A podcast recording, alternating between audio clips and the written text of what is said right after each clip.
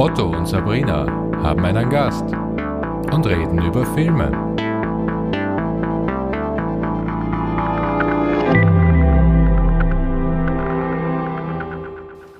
Ihr wollt keine unserer Folgen verpassen, immer am neuesten Stand sein, aber nicht regelmäßig nachschauen, ob wir wieder eine Folge online gestellt haben. Dann drückt einfach den Abonnier- oder Follow-Button. Bewertet uns und schickt uns Wünsche oder Beschwerden auf otto und at gmail.com. Sonst habe ich immer eine Einleitung. Äh, Du hast gesagt, ich habe keine Zeit, äh, weil wir müssen äh, heute auf die Zeit schauen. Stimmt das? Ja. Du hast gesagt, zackig, Heute mal zackig, zack, alles. zack. Wir schauen, dass wir es in einer Stunde, in eineinhalb Stunden runterbiegen. Gut, dass wir zwei Gäste haben, die man sowieso nicht vorstellen muss. Aber du wirst es trotzdem tun, oder? Ja, kann ich machen. Also, ich habe hier sitzen. Einerseits äh, Peter Schernhuber und Sebastian Höglinger. Und wir wissen natürlich, was das heißt. Wir haben die, jetzt haben wir nicht vorher nachgefragt, wie sie bezeichnet werden wollen. Ich sage jetzt einmal die Direktoren der Diagonale hier sitzen. Warum nicht? Weil ich, ich habe geschwankt zwischen die Intendanz, Ja. die Geschäftsführung, Das die, die Leitung. Nein, es stimmt alles. Wirklich? Ja, es stimmt alles. Ihr habt die Geschäftsführung inne und ihr kuratiert und ihr macht überhaupt alles. Also, es, es wird wahrscheinlich auch noch andere Mitarbeiterinnen geben, aber ihr seid da wirklich die Mr. Diagonales. Diagonalis? Diagonals. Diagonal. Wahrscheinlich, wahrscheinlich ist das Plural eher bei Misters und nicht bei Diagonale. Also Misters Diagonal. Misty. Also ich freue mich sehr, sehr und das war es auch schon mit der Vorstellung. Äh, danke Peter und Sebastian fürs hier sein. Ja, danke euch. Danke für die Einladung. Ja, danke Otto. Wieso danke? Na, weil dich begrüßt man sonst nie. Das stimmt, wir sind Otto und Sabrina, haben einen Gast und reden über Filme und diesmal sind schon zwei Lügen im Titel. Äh, also eine offensichtliche Lüge, weil wir haben, wie schon eben erwähnt, zwei Gäste und nicht einen Gast. Und normalerweise reden wir über Filme, die wir schon gesehen haben. Wir haben heute, bis auf eine Ausnahme, und da spreche ich für mich, keinen einzigen Film gesehen. Es ist nämlich die große Folge über welche Filme sollte man gesehen haben oder sich anschauen bei der Biennale. Es ist eine sehr kurzlebige Folge, ist mir eingefallen. Weil normalerweise sind unsere äh, Podcast-Folgen für die Ewigkeit. Äh, man kann sie auch noch in 40 Jahren, äh, auch in Jahren, wo HC Strache unser Bundeskanzler sein wird, noch immer hören. ähm, das geht alles noch. Was nicht geht, ist es die heutige Folge mit derselben Freude wahrscheinlich noch in zwei Wochen zu hören. Was rede ich da? Das ist ja die schlechteste Werbung überhaupt. Warum eigentlich? Naja, ja, stimmt eigentlich. Warum eigentlich? Das ist ja ein Blödsinn. Man ja, kann ist sich's auch negativ. man kann sich's auch noch in ein paar Wochen anhören. Aber ideal, und so war unsere Vorstellung, ist, man steht, so wie ich, in der Kälte äh, vor dem Gartenbaukino am Samstag, den äh, 17. und stellt sich für Karten an und weiß noch nicht, was man, womit man sich die, äh, die paar Termine stopfen soll, die da noch immer leer sind Und auf dem Kalender. Wofür man überhaupt noch Karten bekommt. Das In stimmt. diesem Jahr doppelt spannend. Das stimmt. Weil weil es so wenige gibt. Stimmt, es ist nämlich äh, die Biennale, die ganz im Zeichen von Corona steht, äh, von Covid-19. Und ja, es, also zu diesem Zeitpunkt bleibt es noch spannend. Äh, wir haben vorher gesprochen darüber, dass ihr das letzte Mal während eines Interviews äh, quasi gecancelt wurdet und äh, das im Nachhinein mitbekommen haben. Wir hoffen, das ist eine Tradition, die sich nicht fort, fortsetzt und wir, sobald wir online sind, die Biennale abgesetzt ist. Klopf auf Holz. ähm, aber wir wissen noch nicht, wie viele Personen tatsächlich pro Vorstellung zugelassen werden. Deswegen sage ich auch dazu, habe ich eher ein bisschen die Underdogs diesmal aus meiner Sicht, das heißt nicht, dass es wirklich Underdogs sind, ähm, vorzuschlagen, die, wo es wahrscheinlicher ist, dass man Karten bekommt. Das ist sehr rücksichtsvoll. Das, so bin ich. Vielleicht auch, weil ich äh, mir keine Konkurrenz da holen möchte. Und auf Nummer sicher gehen Taktisch. will bei den. Ja, sehr taktisch, wie immer. Ähm, es ist, es gibt viel zu viel Auswahl, wie immer, für äh, nur ein Menschenleben. Nämlich es sind, äh, ich glaube, 84 Features, äh, 19 schlingen sie Filme, also 19 von ihm, einer über ihn. Ähm, dann haben wir noch äh, Austrian Auteurs aus den 70ern, da sind sieben. Äh, und natürlich, ganz wichtig, und deswegen ist das eigentlich der Hauptgrund, warum die beiden Herren heute hier sitzen, die Diagonale, die Unvollendete, ist zu Gast bei der Biennale mit ausgewählten Werken. Äh, Das ist schön. Die unvollendete. Tatsächlich eine große Freude und eine erstmalige Zusammenarbeit, das möchte ich schon mal betonen, weil ähm, das nicht selbstverständlich ist, dass sich Festivals ähm, hierzulande oder auch international gegenseitig eine Bühne bieten. Also ähm, in diesem Fall große Dankbarkeit auch von unserer Seite und eine schöne Gelegenheit, tatsächlich ein paar ähm, Perlen aus dem Programm der Diagonale, die ja nicht stattfinden konnte, äh, doch noch vor Publikum in bestmöglicher Vorführqualität ins Publikum zu bringen. Naja, du lachst, aber Nein, das nach stimmt, einem absolut. Dreivierteljahr Streaming und reinem oder beinahe reinem Online-Schauen ist das tatsächlich ein großes Ereignis, endlich mal wieder ins Kino gehen zu dürfen. Und das betrifft zwar nicht unser Programm, aber wenn man sich jetzt auch die Retrospektive anschaut, ist es ja doch ein wunderbares Ereignis, auch Originalkopien mal wieder auf der Leinwand sehen zu können. Mhm. Das stimmt. Nicht selbstverständlich. Absolut. Ähm, es gibt, also wir haben ja doch im Freundeskreis einige Leute, die, äh, ob die jetzt beim Filmladen arbeiten oder beim Gartenbaukino, und die leiden einigermaßen darunter unter der Berichterstattung, äh, die jetzt quasi nicht unbedingt einlädt dazu, äh, die Leute, dass sie wieder in die Kinos strömen, sondern eher sagen, ja, alles noch sehr gefährlich. Und ich möchte jetzt ganz kurz mal sagen, ich glaube, ich bin seit März so oft im Kino wie schon lange nicht mehr, weil das wirklich äh, zu den sicheren Orten äh, in Wien gehört, wo ich mich absolut sicher fühle, weil äh, die, die Leute, die dort arbeiten, kümmern sich darum, dass die Abläufe so funktionieren, dass man sich nicht gegenseitig auf die Füße steigt. Äh, die meisten Leute tragen Maske während des Films. Äh, also ich denke, man kann tatsächlich bedenkenlos, wenn überhaupt, im Kino sitzen. Also ja, absolut. Vor allem, weil man da nicht redet. Und ich finde ich es ist, ich weiß, es ist eine schlimme Zeit für viele, aber für mich ist es eine der angenehmsten Kinoerlebnisse ever. Ja, das sollte so- man wirklich nicht aussprechen. Aber Das heißt, das, wir sind jetzt zu Gast bei einem Podcast der Privilegierten. Absolut, absolut. Ich weiß, es ist mir eh bewusst. Aber du hast halt niemanden, der dir von hinten die Füße auf den Sessel legt. Also ich kann alle nur einladen dazu, dass sie ins Kino gehen. Es ist so schön wie noch nie. So. Die Sabrina ist eher so eine Person, die geht ins Gartenbaukino als erste Person und sobald eine zweite Person reinkommt, sagt sie, es wird dann aber auch langsam eng. Na, aber ich kann das nur unterstreichen. Also dieses Gefühl der Sicherheit Ja. ähm, empfinde ich auch so. Ich war anfangs sehr skeptisch, wie sich das anfühlen wird und ähm, wurde über den Sommer jetzt ähm, total bekehrt und finde auch Infrastrukturen, die einfach für die doppelte Menge äh, ausgerichtet sind, sind extrem safe. Und man muss auch sagen, dass die ähm, Kinobetreiber und Betreiberinnen auch wirklich ähm, nichts unversucht lassen, um auch hier die Besucherinnenströme gut zu leiten, alles möglichst schnell abzuwickeln. Bei der Biennale wird das jetzt natürlich nochmal auf einem ganz anderen Level stattfinden können mit äh, möglichst kontaktfreiem Ticketing und so weiter. Also ich glaube, das ist ein guter Ort und ich ähm, war bei einer Problemveranstaltung im Weststadion in Wien, wo 10.000 Leute ins Stadion durften. Da habe ich auch Skepsis gehabt. Aber eben, wie gesagt, wenn die Infrastruktur auf mehr als das Doppelte ausgelegt ist, man spürt nichts und das funktioniert gut. Ähm, und weil jetzt Stadion ja auf 3.000 wieder zurück ist, ähm, sollte man ins Kino gehen. Ja, man fühlt sich sicher dort. Es ist wirklich immer noch ein sehr, sehr sicherer Ort. ich finde es sehr schön, dass wir es immer wieder schaffen, ein bisschen auf Fußball äh, sprechen zu kommen. Reden wir überhaupt vom Fußball schon, oder? Ja. Zwingend. Ich möchte hier ganz kurz meine äh, Tasse äh, zu, zum Mund führen. Meine Liverpool-Tasse. Das ist das Einzige, was hier nach Also, Fußball dachte, du riecht. schlürfst jetzt. Nein, ich mache es eh nicht. Ich mag außerdem jetzt den Kaffee nicht mehr, der steht schon sehr lang da. ähm, ja, ich, glaube, wir haben genug Einleitung gehabt. Noch ganz kurz, äh, also wir sind ja da, um quasi äh, Tipps zu geben. Tipps, wie ich schon eingangs gesagt habe, für die wir jetzt nicht äh, zu 100% natürlich gerade stehen können, weil wir haben die Filme selber noch nicht gesehen. Es ist, äh, sagen wir, Vorfreude. Äh, und wir erzählen euch, worauf wir uns so freuen. Also im Besonderen Sabrina und ich, weil ihr seid ja die ganze Zeit wahrscheinlich in der Welt unterwegs und habt tatsächlich schon einiges gesehen. Gerade in diesem Jahr also wirklich sehr viel unterwegs. Nein, aber habt ihr eigentlich ähm, Links bekommen zu, von irgendwelchen Festivals? Oder ist das wirklich auch alles für euch wie ein weißes Blatt Papier und alles Neuland? Es ist Also tatsächlich, Film. ja, es ist tatsächlich für uns Neuland. Wir freuen uns wahnsinnig darauf. Ich weiß gar nicht, ob wir Links haben hätten wollen.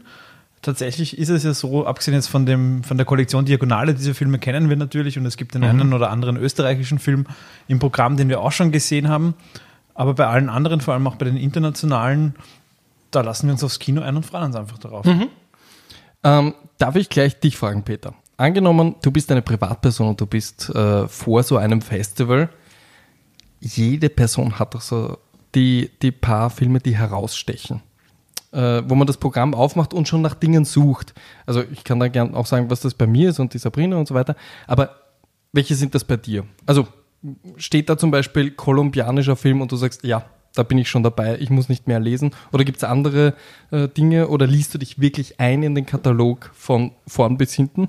Wie ist da deine naja, ich glaube, das Schöne an, an, an, Festivals ist, dass man sich mal seinen ersten Ankerpunkt sucht. Mhm. Und gerade bei der Biennale gibt es ja dann auch die tollen Einblendungen vor den Filmen und im besten Fall lässt man sich dann von einem Film zum anderen treiben. Und was mhm.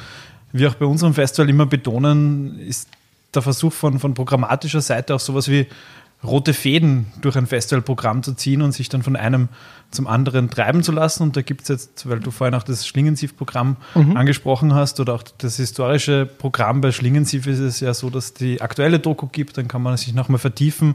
Im historischen Special findet sich ein Film von Alexander Kluge, ein sehr alter Film. Jetzt gibt es hier im aktuellen Programm den lang erwarteten neuen Film, den ich auch noch nicht gesehen habe, auf den ich mich sehr freue. Ja, und dann gibt es natürlich ganz andere äh, Namen, für die man so ein bisschen schwärmt und die man so einen guten Einstieg bieten. Und ich weiß nicht, ob das heuer tatsächlich so möglich ist. In einem normalen Jahr ist ja das Schöne, auch dann mhm. bei der Biennale am Abend einfach nochmal anzustehen, rein, schauen, ob man reinkommt und dann reinzugehen. Das wird vielleicht ein bisschen schwieriger, von dem her sollte man ein bisschen organisierter vorgehen. Aber ich glaube trotzdem, dass auch dieses Festival diese Lücken offen lassen wird, wo man dann einfach rein stolpert im besten Fall ist ja tatsächlich äh, diese Geschichte, von der wir jetzt in den letzten Monaten sehr viel gesprochen haben, dieses Festival als soziales Geflecht, wo du ins Gespräch kommst, mhm. irgendwie äh, totales Missverständnis über Filme aufkommt, äh, teilweise eben Fanumarmungen, Streitgespräche und man sich irgendwie aus diesen Diskussionen heraus dann am nächsten Tag in den, wieder in einen Film treiben lässt. Also ich bin jetzt tatsächlich kein Festivalgänger, der im Vorfeld alles durchliest und mhm. ein konkretes Programm hat ähm, sondern eben auch dieses, dieses Treiben lassen normalerweise forciert. Ähm, das ist im Heuer etwas anders, das mhm. sollte besser vorbereitet sein. Und ähm, für uns jetzt in dem Fall noch mehr anders, weil es einfach sehr viele diagonale Termine gibt und das als Privatperson gar nicht so möglich ist. Mhm. Aber ich erinnere mich sehr gern zurück. Also meine ähm, Viennale Geschichte hat ja eigentlich im, im Ticketing-Team angefangen vor vielen, vielen Jahren. Wirklich? Im Studium, ja. Okay. Und ähm, da gab es noch damals eben bei Hans Hurch diese Abende, wo er in den Anfangsjahren noch mit mehr Feuer, das ist, hat ein bisschen abgenommen, aber immer diesen Abend hatte, wo er einfach mit dem Plan vor dem Team gesessen ist und eigentlich stundenlang über das Programm gesprochen hat und mhm. mir dann die abwegigsten Filme quasi ausgesucht habe und äh, oft enttäuscht war auch natürlich, mhm. aber das dann oft auch so Lernprozesse waren, ähm, wo man im Nachhinein dann sagen muss, doch, das ist eigentlich doch gut gewesen. Und nur weil es heuer ein Programm ist, beispielsweise die Filme von Emig Holz haben mich bei der Biennale doch gröber verstört bei den ersten Sichtungen. Und der zweimal, glaube ich, vertreten ist. Genau. Ähm, und ich ähm, muss aber trotzdem sagen, das ist etwas, ähm, das muss man sich erarbeiten mhm. und auch das können Festivals ermöglichen und ähm, so gesehen ist es vielleicht, es wäre jetzt nicht meine Fan-Einladung, aber eine Einladung, diese Amy Holz-Filme auch anzuschauen. Mhm. Mhm. Genau. Äh, nur damit die Leute das nicht jetzt ewig suchen im Programm, äh, die Amy Holz-Filme, das ist die letzte Stadt und The Lobby. Ähm, es ist ja nicht nur anders für uns, für uns das Publikum, sondern natürlich auch anders äh, für die Direktion der Biennale und für euch. Äh, das, die Biennale ist ja äh, oft liebevoll so bezeichnet worden als Best of Festivals. Es ist ja nicht, äh, es hat ja einen Grund, warum es am relativ am Ende des Jahres ist. Die Festivalsaison fängt wahrscheinlich an im Jänner mit Sundance. Ich glaube, das ist so das erste große. Und äh, die letzten sind dann Venedig und Toronto, die äh, die, die Biennale noch aufschnappt. Und naja, aus den Vollen konnten sie diesmal natürlich nicht schöpfen. Es ist bei, bei jedem dritten Film stolpert man äh, entweder über den Namen Berlinale oder San Sebastian. Was ist noch gewesen? Rotterdam ähm, und Venedig. Äh, und Sundance. Richtig, also es hätte, muss man ganz ehrlich sagen, auch schiefgehen können, weil man sagt, naja, eigentlich ist die Berlinale nicht so meins, naja, aber es sind, äh, jeder vierte Film ist von der Berlinale jetzt blöd gesagt.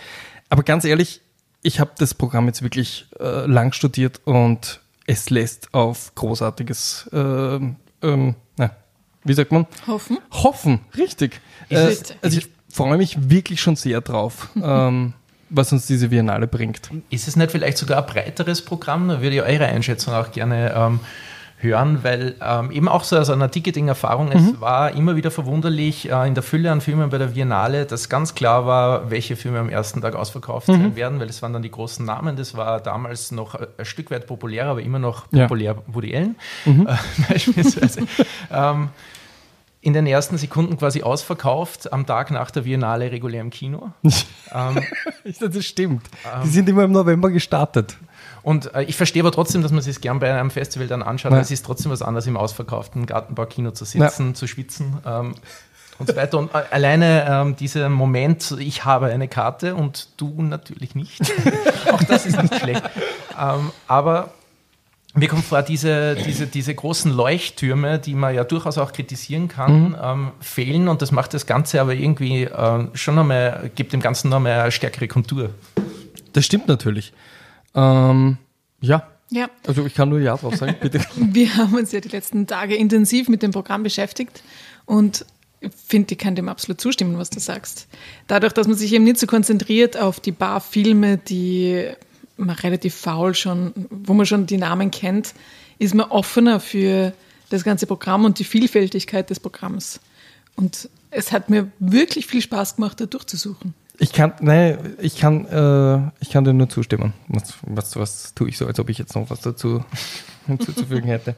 ähm, aber wenn, wenn du jetzt, ähm, wenn du jetzt, Sebastian, vor so einem Programm stehst, gibt es für dich so ein paar Punkte, als Privatperson, dass du sagst, ja, also Woody Allen ist jetzt wahrscheinlich ein schlechtes Beispiel, aber so ein paar Namen, gehst du eher nach Filmemacherinnen, Filmemachern, gehst du nach Schauspielern, nach Ländern, nach irgendwas? Hm, tatsächlich habe ich ähm, früher, das ist jetzt ähm, das meine ich jetzt nicht als Kritik, aber es hat mhm. sich ja verändert dadurch, dass die Genregrenzen ja aufgehoben wurden und ähm, einfach äh, die Trennung in Feature-Film und Shortfilm ähm, besteht und jetzt nicht ganz klar ist, was das die, äh, Dokumentarfilmprogramm ist, was ist das Spielfilmprogramm, ähm, hat sie die Auswahl tatsächlich ein Stück weit verschoben, weil ich versucht habe, bei Festivals wie der Biennale ähm, auch gezielt mehr Dokus zu schauen ähm, mhm. und hier einfach auch ähm, formal, sage ich mal, mutigere Filme rauszupicken. Das sticht jetzt nicht mhm. mehr so ähm, klassisch ins, Gesicht, äh, ins, ins Auge. Ähm, und es fällt, fällt, mir aber auf, dass ich als Privatperson dadurch jetzt schneller zu einem Spielfilm tendiere mhm. und am Ende weniger Dokus auf meiner Liste stehen habe, wenn ich mir nicht gezielt ähm, da wirklich durchackere. Und dann sind es dann schon so Namen. Also ich, das ist jetzt natürlich jetzt kein sonderlicher Geheimtipp, aber wenn mhm. Kelly Reichert ähm, steht geht mir schon ein Stück weit das Herz auf. Oh ja. Äh, wir haben bei uns im Büro ähm, seit dem ersten Jahr, glaube ich, ein, ein Plakat hängen, das Sound auf Kelly Reichert aus dem Xenix-Kino in Zürich. Übrigens ganz große Empfehlung, eines der schönsten, tollsten Kinos. Mhm. Ähm, überhaupt, also bei einem Zürich-Besuch unbedingt vorbeischauen und sehr anspruchsvolles ähm, gut ähm, durchdachtes Programm und ähm, irgendwie diese Idee von The Sound of Kelly Reichert finde ich auch sehr schön, weil es ja tatsächlich irgendwie so ein Kino der leisen Töne ist, wenn man mal so auf den ersten Blick draufschaut, wo sich dann aber sehr viel auftut und ähm, diese ähm, Brüche auch ähm, mit Mix Cut-Off schon irgendwie mit so einem Männergenre Western und mhm. irgendwie der neue Film äh, First Cow geht ja in, auch wieder ein Stück weit in diese Richtung. Das kann was und das interessiert mich und ähm, auf sowas freue ich mich dann. Aber glaubst du, weil du jetzt gesagt hast, du tendierst jetzt mehr zu Feature-Filmen als wie vorher, weil du gezielt nach Dokus gesucht hast, was mir schon aufgefallen ist, dass man lustigerweise ein bisschen rüberschwappt in das Genre, wenn man jetzt unter Featuren, zwischen Feature- und Dokumentationsfilmen unterscheidet, dass man ein bisschen rüberschwappt in genau das Genre, das man sonst nicht so gewählt hätte. Aber Freunden, die sich Filme aussuchen. Also es hilft schon dabei, diese Grenzen ein bisschen aufzuweichen und ein bisschen offener zu machen für ein Programm, das man sonst vielleicht nicht gewählt hätte. Das stimmt schon, aber es ist halt, ich glaube, es hat schon auch mit so einer Möglichkeit der Aufmerksamkeit zu tun. Ähm, also es ist schneller mal, sage ich mal, ein Spielfilmregisseurin oder Regisseur, die man vor Augen hat oder mhm. im Kopf hat, als bei Dokumentarfilmen, die ja oft auch ähm, allein stehen bleiben. Also es ist, gibt ja durchaus da auch viele Beispiele, wo überhaupt keine, äh, wo ein Thema so brennt, das muss ein Film werden und dann ist es auch wieder vorbei.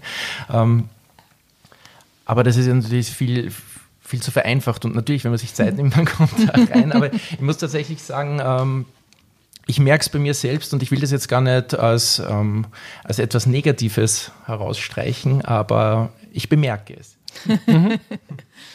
Also ja, äh, Kelly Reichert unterstreiche ich fünfmal. Du wolltest, wolltest jetzt noch hingehen. Naja, kann, kann ja nochmal erwähnt werden, dass ich jetzt äh, einen Film weniger empfehlen kann, äh, weil der, den, der war tatsächlich bei meinen fünf runtergekürzten dabei, äh, First Cow, weil ich glaube, ich hatte mit Wendy und Lucy und Certain Wo- äh, Women von Kelly Reichardt äh, ein paar der schönsten Biennale-Erfahrungen. äh, ich ich finde es interessant, es gibt so ein paar und die sind oft auch im amerikanischen Independent-Film zu finden, da, die sind so wirklich persönliche Meinung. Äh, bei mir zwischen Genie und Wahnsinn, weil es ab und zu dann welche gibt, mit denen ich überhaupt nichts anfangen kann von der eben selben Regisseurin. Ich habe äh, sehr wenig anfangen können mit dem, jetzt fällt mir der Name nicht ein, mit dem äh, Jesse Eisenberg. Äh, Ja, aber war das wegen Jesse Eisenberg? Ja, das war vielleicht wegen Jesse Eisenberg. Das stimmt. Mir fällt da nicht mehr ein. Egal, ich möchte jetzt auch eher das Positive hervorheben. Also wirklich Kelly Reichardt, äh, ich habe den Trailer gesehen, äh, also vor einem halben Jahr rausgekommen ist und ich habe äh, jeden Tag ein Stoßgebet zu den äh, Biennale-Göttinnen ausgesprochen und gesagt, bitte, egal was passiert in diesen unsicheren Zeiten, aber der muss kommen. Es ist ja irgendwie auch so was Schönes an Wien und der Biennale, dass das tatsächlich ein Festival ist, ähm, wo es so etwas gibt wie Biennale Ja. Erinnerungen, Erlebnisse, also Filmschaffende, die man da kennengelernt hat und begleitet hat. Ähm, oder eben diese absurden Momente, wo man in einem Film landet, wo du denkst, so, das kann es jetzt nicht sein. Absolut. Auch das wird mir ein bisschen fehlen, dass es natürlich das ein oder andere Fest gegeben hat, wo man dann am selben Tag noch gesagt hat, ich habe deinen Film heute gesehen. Darf ich dir ganz kurz sagen, wie großartig das alles ist? Und diese Person vielleicht auch noch eine ist, die das nicht jeden Tag hört. Also dieses, äh, man trifft einander, du hast auf einmal das Gefühl, da stehen Heldinnen und Helden und die werden aber zum ersten Mal vielleicht sogar so betrachtet und so um, umgarnt von äh, Filmliebhaberinnen. Ja. Also das ist schon immer ein schönes Gefühl. Das gleiche bei, der Diagonal, äh, bei der Diagonale in Graz. Das, das sollte man vielleicht noch erwähnen, dass äh, die, die Sabrina eine biennale diagonale äh, Es Dyslexie tut mir hat. sehr leid. Es tut mir wirklich sehr, sehr leid. Ich habe diagonale biennale Schwäche. Das, diese Folge ist natürlich besonders katastrophal für mich. Okay. Ähm, es gibt, es gibt Immer auf den Kontext achten. Genau, es gibt immer so ein paar ähm, Kategorien, nach denen ich Ausschau halte. Äh, der First Cow äh, ist die erste. Ich habe eine große Schwäche für den amerikanischen Indie-Film. Vor allem, wenn ich da sehe, äh, einen Namen, den ich schon kenne und dann Schauspieler, die ich noch nie gehört habe und dann ist es auch noch ein Anti-Western und ja, ihr, ihr habt mich. Ähm, aber weil es auf derselben Seite steht, eine weitere Kategorie ist der Film, den ich einfach übersehen habe. Das gibt's in jedem Festival und meistens ist es zu spät, weil dann ist vorbei. Äh, Das Festival ist vorbei und alle unterhalten sich über diesen einen Film, den ich überhaupt nicht auf meinem Radar hatte. Und diesmal, ähm, vor zwei Tagen war es wieder so eine Veranstaltung und ein Freund hat mich zur Seite genommen und hat gesagt, trag dir Gunda ganz groß ein. Den musst du gesehen haben. Wieso hast du da kein Sterndal? Deswegen möchte ich den jetzt ganz kurz erwähnen. Wir haben uns den Trailer angeschaut, weil Ja. das versuche ich eigentlich immer zu vermeiden, mir zu viele Trailer anzuschauen. Wir haben uns fast von jedem Film einen Trailer angeschaut. Und der sieht, also wirklich, ich weiß nichts über diesen Film, aber er sieht aus, als ob Michael Haneke ein Schweinchen namens Babe gedreht hätte. ähm, ich, ich weiß nicht, Tragisch. Also Gunda ähm, von, ähm, ich hoffe, ich lese das richtig, von Viktor äh, Kosakowski äh, ist von mir eine weitere Blindempfehlung. Also das habe ich wirklich von mehreren Seiten gehört, mehreren Seiten, denen ich traue, blind traue. Aber Otto, alles sind Blindempfehlungen. Das stimmt eh, ich höre auch auf, das jetzt zu erwähnen. Aber äh, vor allem blind, weil, ja, wie gesagt, bei einer Kelly Reichardt kann ich sagen, pff, ja, da werden so viele Boxen abgehackelt, dass, da wird schon nichts schiefgehen. Äh, bei Gunda muss ich vollkommen auf das vertrauen, was mir die anderen sagen, deswegen blind, in dem Fall. Ja. Wenn wir jetzt schon in Medias Res gehen, Schon dann längst. erwähne ich gleich meinen absoluten also ist, Lieblingsfilm ist das falsche Wort, aber die, den Film, auf den ich, Ich merke, wir müssen das. Vokabular noch selbst finden, wie wir hier Das umgehen. ist so ungewohnt. Nämlich The Truffle Hunters von Der Abschlussfilm. der Abschlussfilm von Michael Dweck und Gregory Kershaw. Produziert von Luca Guadagnino. Ja, ich, ich habe ich habe, äh, ich habe das Gefühl, dass du den verwechselst. Das ist nicht der Nicolas Cage Film, wo sein Trüffelschwein gekidnappt wird. Und ich habe mich sehr gefreut. Aber Okay. du hast dann eh gesagt, nein, Das ist nein, das ist ja nur, der heißt nur The Pig. Nur Peg. Äh, nur Pig. Und im konkreten Viennale-Fall sind es ja Trüffelhunde, was ich gelesen Genau, genau. Also ich habe Im den, konkreten Viennale-Fall finde ich sehr schön. es geht nicht um Trüffelschweine, ja, genau, sondern es geht um ähm, Männer, die Trüffel jagen und zwar mit ihren Hunden. Das wirkt ein bisschen so, als ob er davonrennen könnte. Wer Man, weiß, man merkt schon, das ist wieder der Trüffel. privilegierten Teil in diesem Podcast. So Trüffel, das- Peter, du hast mich so aufgedeckt. Ich finde es ein bisschen befremdlich, dass du hier als Einzige einen anderen Wein trinkst als wir. Trüffel und leere Kinoseele. Otto ist schon so dran gewöhnt, dass ich einfach meinen, den Sabrina-Wein habe. Okay, ähm, ja, möchtest du noch was zu den... Es ist eine Dokumentation. Ich bin da sehr froh, dass wir mit der anfangen, obwohl ich glaube, wahrscheinlich eine der gefälligeren. Gell? Es geht ein bisschen um Kulinarik. Es geht um, laut einem äh, Guardian-Artikel, vor allem um die Beziehung zwischen alten Männern und ihren Hunden. es ist eine Doku, die dich unglaublich glücklich hinterlässt. Wie soll man sich nicht freuen auf sowas? Eine Beziehung zwischen alten Männern, Männern und ihren Hunden. Ja, Männer, das klingt wie dieser Harrison Ford-Film, der 150 Millionen gekostet hat, Uh, ich wo, glaube ich, nur er und ein CGI-Hund mitspielen. Das ist eine japanische Geschichte. Ich weiß nicht mehr, wie der heißt, aber der Hund hat sogar eine, eine Skulptur. Hidalgo? Nein. Nein, Das ist was anderes. Hidalgo. Hoppala. War das das Signal für falsch? Ja, Okay. das neue Signal für falsch. Nein, in äh, Truffle Hunters geht es um Männer, die in Piemont nach einem der teuersten Trüffel ähm, des Handels suchen. Das, äh, der weiße Trüffel, der Alba-Trüffel. Ich habe vorher nachgeschaut, kostet, glaube ich, 4 Euro pro Gramm umgerechnet. Also man kann sich ausrechnen, wie viel das ist, wenn man rechnen kann. Ich würde sagen, 4 Euro pro Gramm. Umgerechnet. Genau, aber je nachdem, wie viel Gramm man halt so konsumiert. Wenn ich jetzt mehr Erfahrungen mit Drogen gemacht hätte, würde ich das gern umrechnen auf äh, Marihuana. Aber ich, ich weiß es leider nicht, Ja. Mutti. Ich habe sowas noch nie. Das ist das Einzige, was mir einfällt, was man äh, irgendwie noch in Gramm rechnet. Ich meine, eigentlich auch Wurst und Käse, aber da sagt man Decker bei uns. Das stimmt. Ja, da geht schon einen Schritt höher. Okay, äh, aber wirklich, es ist ein bisschen zu abgehoben, wenn wir jetzt zu lang über äh, den Preis von Trüffel, Trüffel sprechen. Na gut. Aber es ist natürlich wahrscheinlich schon so der insgeheime Hinweis und Ja. einer dieser festivalroten Fäden hin zum heurigen Sujet, würde ich mal die These aufstellen. Uh, die mit, Pilze. den, mit den Pilzen und so weiter. Da ist mir das ist so offensichtlich. Und ich denke mir, ach, scheiße, doch nicht so gut vorbereitet. Was ist das Sujet? Was ist das Sujet? Ich dachte, wir reden jetzt thematisch über Trüffel. Natürlich, die Pilze. Ganz genau. Das diesjährige Sujet der Diagonale sind Pilze. Sag und hilf mir. Äh, ist das wieder ein italienischer Film? Ähm, es ist eine Koproduktion von Italien, USA und GR. Weil ich bilde mir ein, da gibt es auch eine Wiederholungstäterin, oder? Ich glaube, dass die äh, San Giorgi, die Direktorin, immer schaut, dass so entweder am Anfang oder am Schluss eine italienische Produktion steht. Zumindest so, wenn ich jetzt an die letzten drei Jahre denke. Und diesmal äh, kommen wir ganz kurz zu Miss Marx. Hättet ihr den als Tipp irgendwie? Aber es ist der Eröffnungsfilm. Alle nicken zustimmt. Miss Marx wäre natürlich äh, auch ein Tipp und ist, glaube ich, auch eine italienische Koproduktion, wenn mich nicht alles täuscht. Oh, ich habe jetzt den falschen Zettel vor mir. Egal.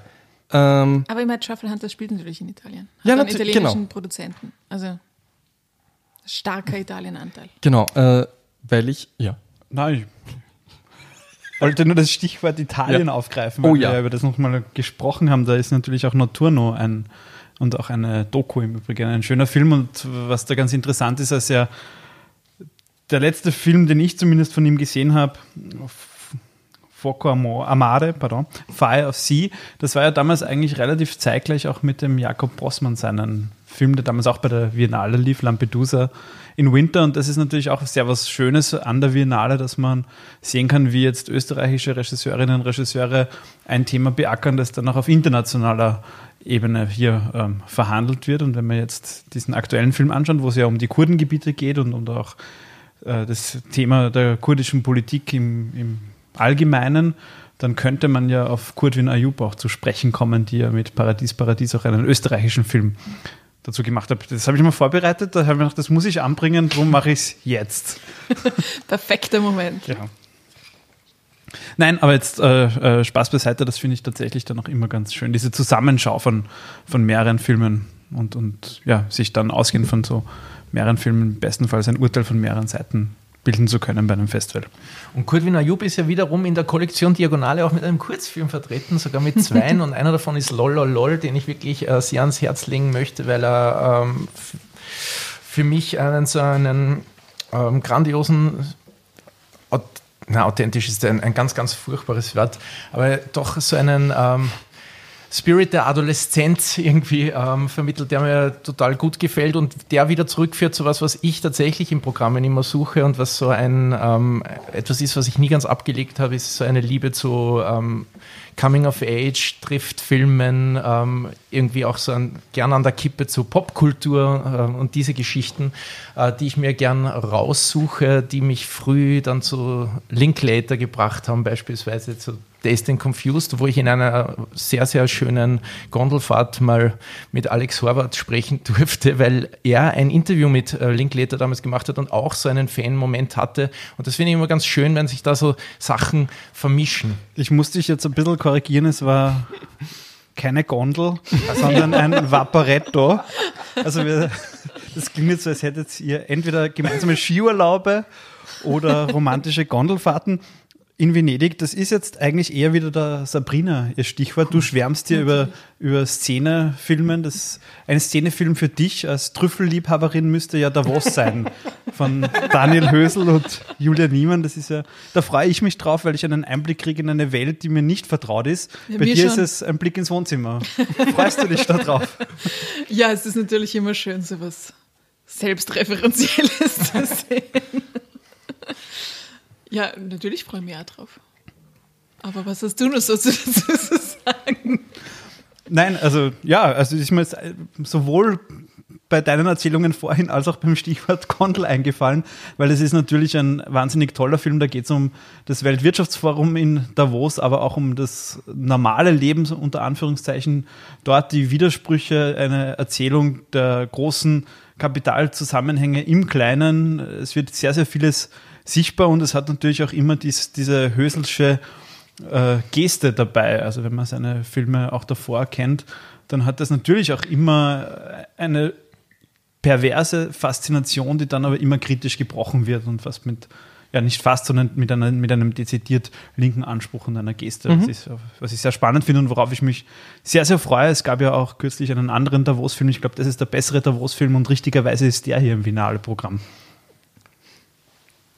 Ist das jetzt schon deine äh, Empfehlung? Ja, natürlich. Nee, offensichtlich. Dann wechseln das, wir weiter zum Auto. Ach, naja, bitte. Jetzt ist, jetzt ist wirklich die schlechteste, der schlechteste Zeitpunkt, zu mir zu wechseln. Wir hatten so viele andere tolle ähm, ähm, ähm, Stichworte für meine Filme. Unter anderem, deswegen gehe ich jetzt einfach, spule ich jetzt zurück und sage äh, deine, deine Liebe zu Coming-of-Age-Filmen. Und es gibt zwei Punkte, die immer ganz groß bei mir sind, nämlich wenn, auch wenn die letzten Jahre nicht die besten waren für Coming-of-Age-Filme, es gab schon bessere Zeiten. Ich denke da eher an die Nullerjahre. Aber trotzdem, wenn sowas dasteht, bin ich drin. Und das zweite ist der französische Film. Natürlich äh, große Liebe für den französischen Film. Vor allem auch deswegen, weil man das ganze Jahr zugemüllt wird, ein bisschen mit, wisst ihr, welchen französischen Film ich meine? Ich meine diese leichte französische Komödie die Blablabla des Monsieur so und so und seine Bla. Und das ist eher so abschreckend. Dabei bietet das französische Kino jetzt seit 100 Jahren äh, quasi die besten Filme. Und um diese zwei Sachen zusammenzuführen, Coming of Age und französischer Film, habe ich mir äh, Seize Printemps, äh, Printemps, ich, ich entschuldige mich bei allen Franzosen und Franzosen für meine furchtbare Aussprache, aber den habe ich mir rausgestrichen weil es, es sind so Signalworte für mich. Äh, erster Film der, äh, der, der Regisseurin, die auch noch die Hauptrolle ist, äh, leicht und melancholisch. So habe ich meine Filme, meine europäischen am liebsten. Äh, Amour fou, ja, was soll ich sagen? Äh, take my money already. Äh, Ces Printemps äh, ist von der, das, wie gesagt, ihr erster Film, Suzanne äh, Landon, Linden, wie auch immer äh, und ist so ein Beispiel, wo zwei äh, Herzensangelegenheiten aufeinandertreffen und ich sage, okay, den schaue ich mir an. Das ist mein nächster Tipp. Leider habe ich keine bessere Überleitung gefunden. Aber wie verhält, wie verhält sich dann deine Vorfreude zu, ich sage es jetzt im englischen Titel, weil ich auch kein Französisch spreche, Summer of 85 von Ozon, der neue Film, der ja auch genau diese Kategorien zu vereinen scheint, über die du jetzt so geschwärmt hast. Ja, natürlich ist er angestrichen, aber ich musste es auf fünf runter. Deswegen so. habe ich gesagt, ich nehme nur einen Franzosen. Und ich bin, also Ozon ist auch so einer, wo ich schon ganz großartige Erlebnisse hatte bei der Biennale. Also komischerweise bin ich, glaube ich, noch in jeden gegangen. Und sagen wir, es waren 30 bis 40 Prozent, aber ebenso enttäuschend auch wieder. Äh, mir fallen jetzt keine Beispiele an, weil ich da mir nichts dazu hingeschrieben habe. Also ich habe den Trailer gesehen und habe mir gedacht, ja, das ist all das, was ich an ihm liebe, wird mir dieser Film geben. Also den schaue ich mir natürlich an. Und dann hat aber ein Freund gesagt, ich äh, nenne ihn jetzt nicht beim Namen, hat gesagt, willst du wirklich anschauen, was so ein alter Dude über Schwule zu erzählen hat? Und ich habe mir gedacht, ja, es schaut irgendwie aus wie ein Call Me By Your Name, das mir gefallen könnte. Also schaue ich mir den doch an. Entwaffnende Ehrlichkeit. Na, und, Entschuldige, und ich weiß, bevor ihr jetzt was sagt, muss ich das jetzt anbringen, weil nämlich der große Highlight, das einzige Highlight bei Call Me By Your Name für mich war ja Michael Stuhlbarg. Und wenn auf einem Plakat Michael Stuhlbarg steht, dann schaue ich mir den Film an. Ungefähr seit A Serious Man, ich glaube, das war das erste Mal, dass er in einer Hauptrolle war, eher ein Broadway-Schauspieler von den Coen-Brüdern auf die große Leinwand geholt, hat der, ich sage jetzt nicht in noch keinem schlechten Film mitgespielt, weil er hat in ein paar Schwachen mitgespielt, aber er ist immer ein Highlight. Und deswegen möchte ich Shirley hervorheben. Äh, und der zweite Grund, warum, ist ein anderer Mann, obwohl die, die Regisseurin eine, eine äh, Josephine Decker ist und die Hauptdarstellerin Elizabeth Moss, aber bei Executive Producer steht Martin Scorsese. Und man muss ganz ehrlich sagen, man kann von seinen Filmen, wo er Regie führt in den letzten Jahren, halten, was man will, aber er sucht sich in den letzten, sagen wir, zwei, drei, vier Jahren immer so zwei Filme raus, die er ähm, beglückt mit seinem Namen, wo er sagt, gebt meinen Namen aufs Plakat und ihr werdet jetzt mehr Zuseher bekommen, weil ihr habt sie verdient.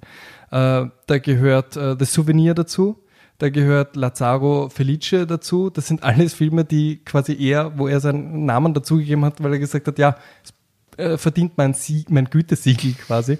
Äh, und deswegen ist Shirley bei mir auch ganz oben noch. Ja, Überleitung ist jetzt schwierig zu ja. nächsten Film. das ist, ähm, ich suche bei der Biennale immer nach japanischen Filmen, einfach weil meiner privilegierten österreichischen Position zufolge ich dort ein Auslandssemester gemacht habe. Und ähm, äh, dieses Mal ist es ein bisschen rar, aber trotzdem natürlich vorhanden. Und Kase no Denwa hat für mich deshalb so, also das ähm, das Telefon des Windes oder wie es in der englischen Übersetzung Voices in the Wind heißt, hat für mich deshalb so interessant klungen, weil es um eine Aufarbeitung von der ähm, Tsunami-Katastrophe 2011 ähm, handelt, von einem Mädchen, das halt sich, nachdem sie ihre Eltern verloren hat, im, im Tsunami äh, und dann bei ihrer Tante aufgewachsen ist, die dann später auch krank wird, beginnt sich auseinanderzusetzen mit diesem nationalen Trauma.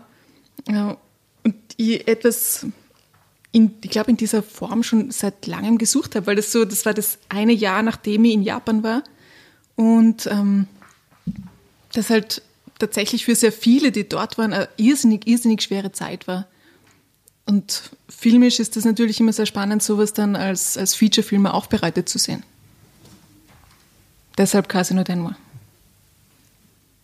Das, ein bisschen jetzt, das hat jetzt ein bisschen die Stimmung gedrückt. Ja, Nein, ich überlege mir gerade jetzt, wo, wo, wir so rein um quasi gehen, ähm, dann würde ich auch jetzt so mit einem ähm, mit einer absoluten Extremempfehlung von meiner Seite da jetzt anschließen, ähm, ist ähm, ein Film von Patrick Chia, den ich tatsächlich schon gesehen habe, If It Were Love.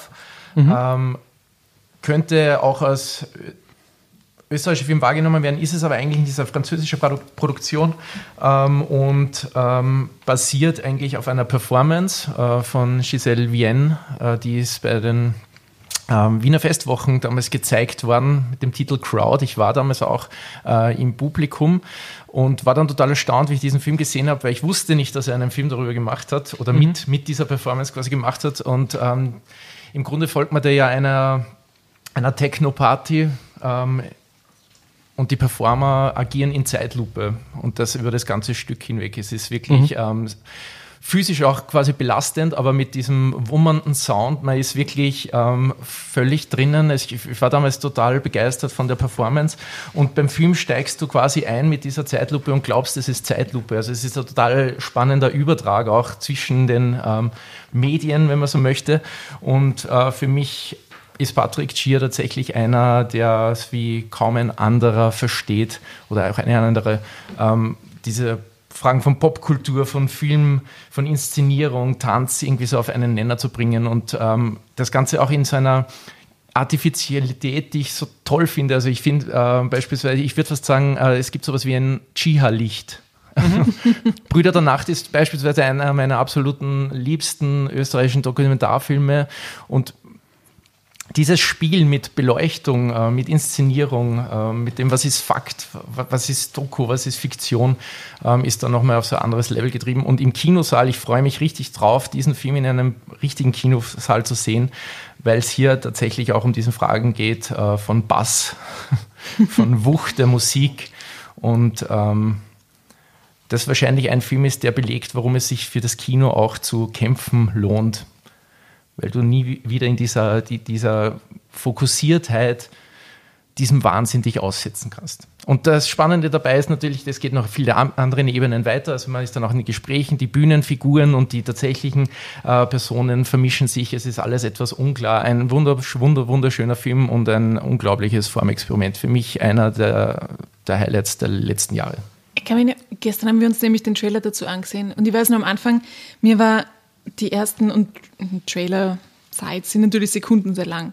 Aber die ersten paar Sekunden war mir nicht klar. Es hat so changiert zwischen, ist es ein, ein Spielfilm, ist es eine Dokumentation, ja. ist es, geht es um was komplett was anderes, geht es um was Zwischenmenschliches. Und das, das hat mich sehr neugierig gemacht. Ist, ist glaube ich, auch sehr typisch für ihn. Und ich glaube, wenn man diese Tage Clubs und Clubkultur schmerzlich vermisst, aber so eine, ein Stück weit eine Ersatzhandlung dafür haben möchte, dann lohnt sich der mhm. Besuch dieses Films sehr gut.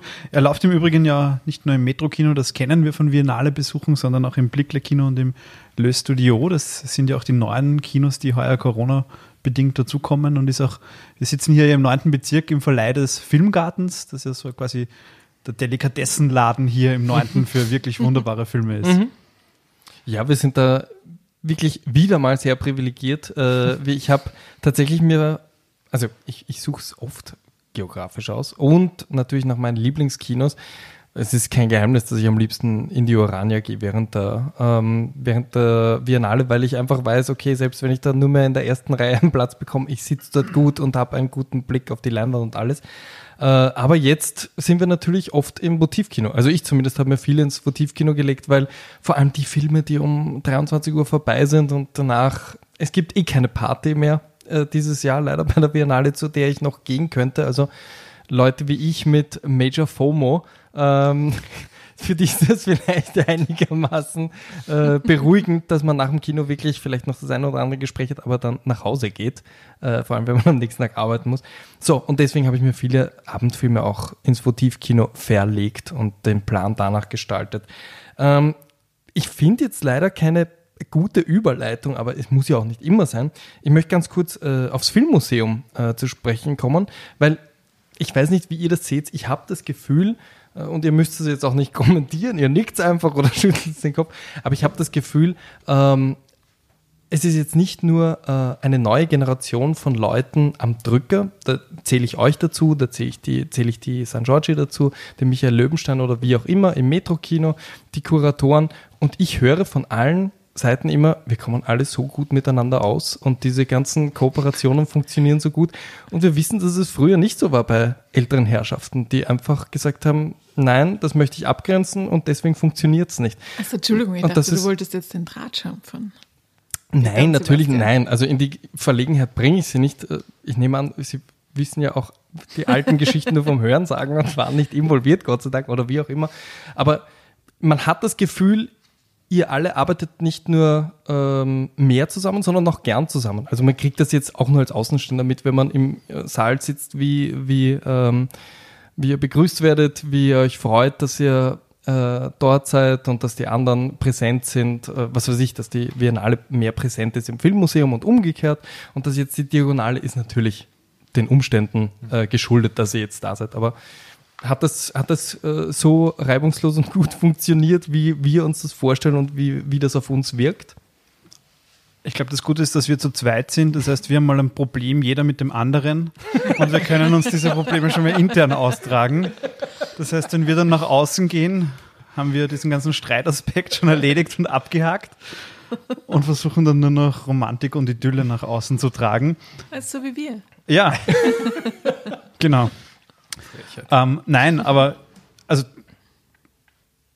es ist natürlich ein komplexes Thema, wenn man so will, und man muss auch vorweg schicken, dass ja Meinungsverschiedenheiten und, und, und auch Streit ja was Positives sind. Und es ist ja auch gut, wenn man sich Dinge ausdiskutiert, was tatsächlich sehr, sehr schön ist, aktuell, dass es einen, dass es einen sehr respektvollen Umgang miteinander gibt. Und gerade auch, wenn wir jetzt zum Beispiel über die Kooperation der Diagonale mit der Biennale sprechen, ganz kurz, die ja vor vielen Jahren wahrscheinlich noch nicht so denkbar gewesen wäre, aus unterschiedlichsten Gründen, dann ist es dennoch so, dass sowohl das, ein Festival wie die Biennale als auch ein Festival wie die Diagonale auf Dinge achten muss. Der Festivalzirkel ist so, wie er ist. Man will natürlich immer Premieren haben, das ist auch so, wie man ist, aber was man, was man einfach beachten muss, ist, dass sich ja die ganze Kinoszene rundherum geändert hat. Also im Prinzip merken alle, es sind schwierige Zeiten.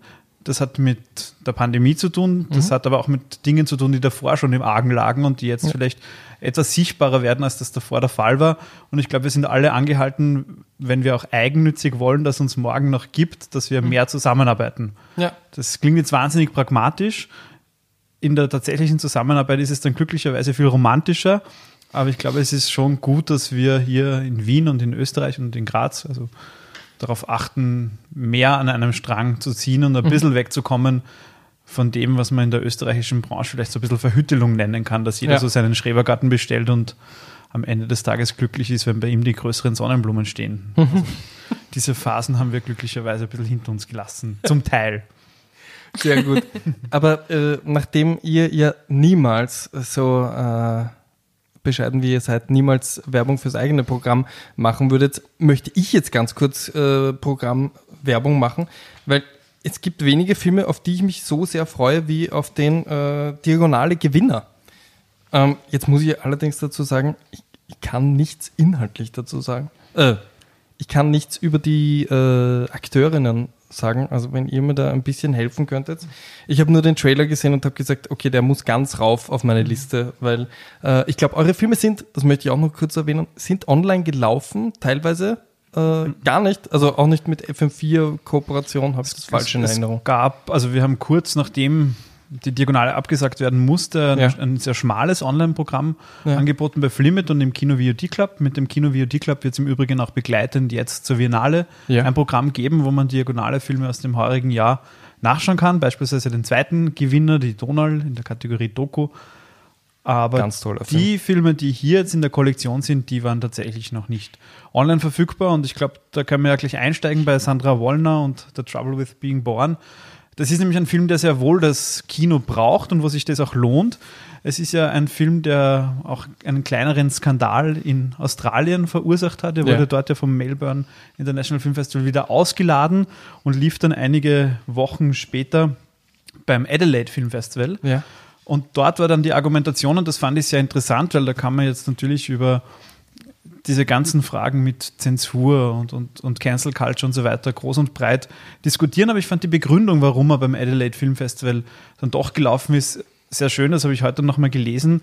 Die haben nämlich gesagt, sie machen dem Melbourne Film Festival keinen Vorwurf, dass sie sich entschieden haben, den Film nicht zu zeigen, sondern sie wollen, dass der Film tatsächlich im Kino läuft und dass man darüber sprechen kann und sie verstehen es, dass es kein Film ist, den man eben online sich alleine anschauen soll. Ich gebe dieser Argumentation offen gesprochen nicht ganz recht. Ich finde Ja. sie auch ein Stück weit falsch. Ähm, vor allem, weil jene, die da so gegen den Film gewettert haben, den Film auch nicht gesehen haben und umgekehrt die Leute, die ihn programmiert haben, ihn sehr wohl gesehen haben und ich das einfach nicht sehr korrekt finde und ein Stück weit auch äh, feig und, und haltungslos, einen Film, den man gesehen hat und den man eingeladen hat, dann wieder auszuladen. Aber die Diskussion ist wahnsinnig interessant und für alle, die hier jetzt zuhören, die werden sich jetzt schon was denken, um was geht's zur Hölle bei diesem Film? Was ist da hier das Thema? Und die Erzählung ist letztlich eine, eine Vater- unter Anführungszeichen Tochter-Erzählung, weil diese Tochter ist keine reale Tochter, sondern das ist ein Roboter.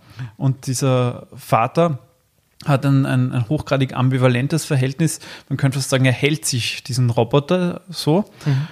Aber natürlich werden da Fragen von, von Technik, Natur und, und Technik und Naturzustand hinterfragt und auch Fragen von Kulturzustand. Also ist der Vorwurf, um das ganz explizit auch nochmal zu sagen, der da kam, war, dass es halt ein Stück weit um, um Kindesmissbrauch geht und dass das auch beschönigt wird und ausgestellt wird, was natürlich absurd ist, weil es ein Roboter ist. Und da ist man schon mitten gefangen in dieser Diskussion in einem Film, der obendrein auch noch unglaublich betörend fotografiert ist, mit einem wahnsinnig immersiven Sound auch ausgestattet ist und, wenn man das so sagen will, sehr, sehr schön ist in dieser Perversität. Ja. Ja, also okay, fühle ich mich bestätigt, dass das äh, ganz oben auf meiner Liste bleibt. Ähm, also das heißt, jetzt vielleicht eine blöde Frage, aber äh, in die Richtung Pinocchio geht es in keinster Weise. Oder? Nein, Entschuldigung, ich habe den Trailer gesehen und habe mir gedacht, ah, okay, ist es so? Ja, Sandra selbst hat es ja immer wieder als Anti-Pinocchio. Okay, So würde ich das jetzt auch mal stehen lassen. Das nehme ich so. ähm, nur weil wir jetzt schon dort sind, darf ich noch ganz kurz sagen, äh, ich meine, ihr werdet wahrscheinlich sagen, ja, gute Auswahl. Aber ich hätte dann noch dastehen, ich weiß, du hast gesagt, ich darf nur fünf sagen, aber das sage ich jetzt schnell in einem. Äh, die Revolution frisst ihre Kinder, äh, habe ich den Trailer gesehen und habe mir auch gedacht, und das passiert selten, weil oft denke ich mir, ich lese mir die Inhaltsangabe durch und der Trailer rät mir dann wieder ab äh, und ich schaue ihn doch nicht. Bei Die Revolution frisst ihre Kinder habe ich das, die Inhaltsangabe gelesen und mir gedacht, ja, okay, der Trailer unterstreicht das noch, was ich mir erhoffe. Äh, das wäre so das Erste. Bin ich da auf einem guten Weg, nehme ich an. Absolut. Also für, für mich ist das einer der eigenwilligsten Filme, auf jeden Fall des letzten Jahres, aber vielleicht auch darüber hinaus. Äh, schon allein aus dem Grund, weil er völlig an den Produktionsrealitäten in Österreich vorbei entstanden ist. Also es ist eigentlich die Produktionsfirma, wenn man so möchte, ist das Schauspielhaus Graz. Und es ist eigentlich auch eine Theaterproduktion, die ähm, im Prozess des Theaterstückerstellens, wenn man so möchte, auch einen Film gemacht hat. Äh, wobei man nicht sagen kann auch, sondern im Grunde, wenn man dann mit Jan-Christoph Gockel, der selbst ja eigentlich Theaterregisseur ist, äh, spricht und jetzt eben Filmregisseur, ähm, sie sind nach Burkina Faso in diesem Fall äh, gefahren und haben den Film gedreht und sind dann zurückgekommen nach Graz und haben in kürzester Zeit ein Theaterstück draus gemacht, wenn man so möchte. Ähm, und ähm, da ist wirklich mit wenig Budget, ähm, ohne ein Produktions-Know-how für eine große Filmproduktion eine Arbeit entstanden, wo man durchaus sagen können, da sollten auch junge Filmschaffende mal reinschauen ähm, und einfach also sehen, was geht, wenn man so einen unbedingten Willen hat. Ich finde es ziemlich, ziemlich ähm, besonders und ähm, passend auch für die äh, Biennale, wie wir vorher gesagt haben, zwischen den Genres stehend, zwischen den Gattungen. Und hat auch ein, ein sehr politischer Film und die roten Fäden wurden, glaube ich, heute schon überstrapaziert, aber wenn man nochmal auf Kluge zu sprechen kommt, der spricht ja immer liebend gern von den Maulwurfsgängen. Ja. Und natürlich führt von diesem Film ein Maulwurfsgang auch rüber in das Schlingensief-Special, wenn man so will, thematisch. Und da hat man zwei, also ich will es jetzt nicht gleichsetzen oder so, aber da gibt es Annäherungsversuche an politische Situationen, Fragen von Universalismus, Fragen von kultureller Identität, die unglaublich spannend sind. Und was wirklich interessant ist, welche Zufälle sich in manchen Festivaljahren dann einfach so mal ergeben. Absolut. Also ich habe mir ja vorgenommen, äh, nachdem ich, ich sag's wie es ist, ich kann es nicht schönreden, äh, von Schlingensief wenig Ahnung habe, äh, dass ich mir äh, als Einleitung quasi die Doku über ihn anschaue äh, und mich dann vielleicht noch ein bisschen leiten lasse, nämlich äh, Schlingensief äh, in das Schweigen hineinschreien von äh, Bettina Böhler läuft. Ja, aber das ist ja ein schöner, schönes Komplettpaket. Absolut, absolut. Äh, vor allem, ähm, ich glaube, die bei der bei der ähm, Programmvorstellung von der äh, Eva San Giorgi hat sie äh, hat sie ja im Hintergrund immer ein paar Bilder laufen gelassen und ich habe mir gedacht, ja, ich glaube, ich habe viel nachzuholen. Also ich war, war natürlich, weißt du, äh, könnt ihr euch noch an die, äh, ich glaube bei der Oper war das, der, ähm, dieses Big Brother Projekt von ihm. Das war, glaube ich, das, wo äh, einige aus meiner Generation ihn quasi kennenlernen durften und weil er einfach ständig in den Nachrichten war und nachdem das ja zu einem Zeitpunkt war, wo wir, ich glaube, jeden Donnerstag demonstrieren waren auf den äh, Wiener Straßen, ist man Also du, Sabrina, war ja da auf der anderen Seite. das stimmt, Ja. ich, wär- Ich war da beschäftigt. Zu Hause. Mit stimmt. Trüffeln. So, ich sage euch jetzt was. Ich muss kurz, ich muss hier kurz auf Stopp drücken. Wir müssen etwas nachholen, was ich schon längst hätte machen sollen. Meine Statistik hervorholen unserer Gäste. Und zwar muss ich wissen, woher ihr eigentlich seid, weil wir haben diese Bundesländerstatistik und ich möchte wissen, ob jetzt ein Bundesland auf Nummer 1 kommt oder ob eine Führung ausgebaut wird. Peter, woher bist du ursprünglich, wenn ich fragen darf? Aus Wels, bekannt aus den Medien, wurde heute auf Rot gesetzt in Oberösterreich. Ja, Wels und so viele andere Orte. Okay, eine dritte Stimme für Oberösterreich. Und da würde ich mich anschließen mit Linz Ui. aus Oberösterreich. Das glaube ich nicht. Wir haben jetzt wirklich vier Oberösterreich gegen vier Wien. Ja, Oberösterreich ist in klarer Führung. Was? Okay. Rein aus Sympathiegründen. So, warum habe ich, was habe ich jetzt nochmal unterbrochen für diese wichtige Schlingensief, glaube ich.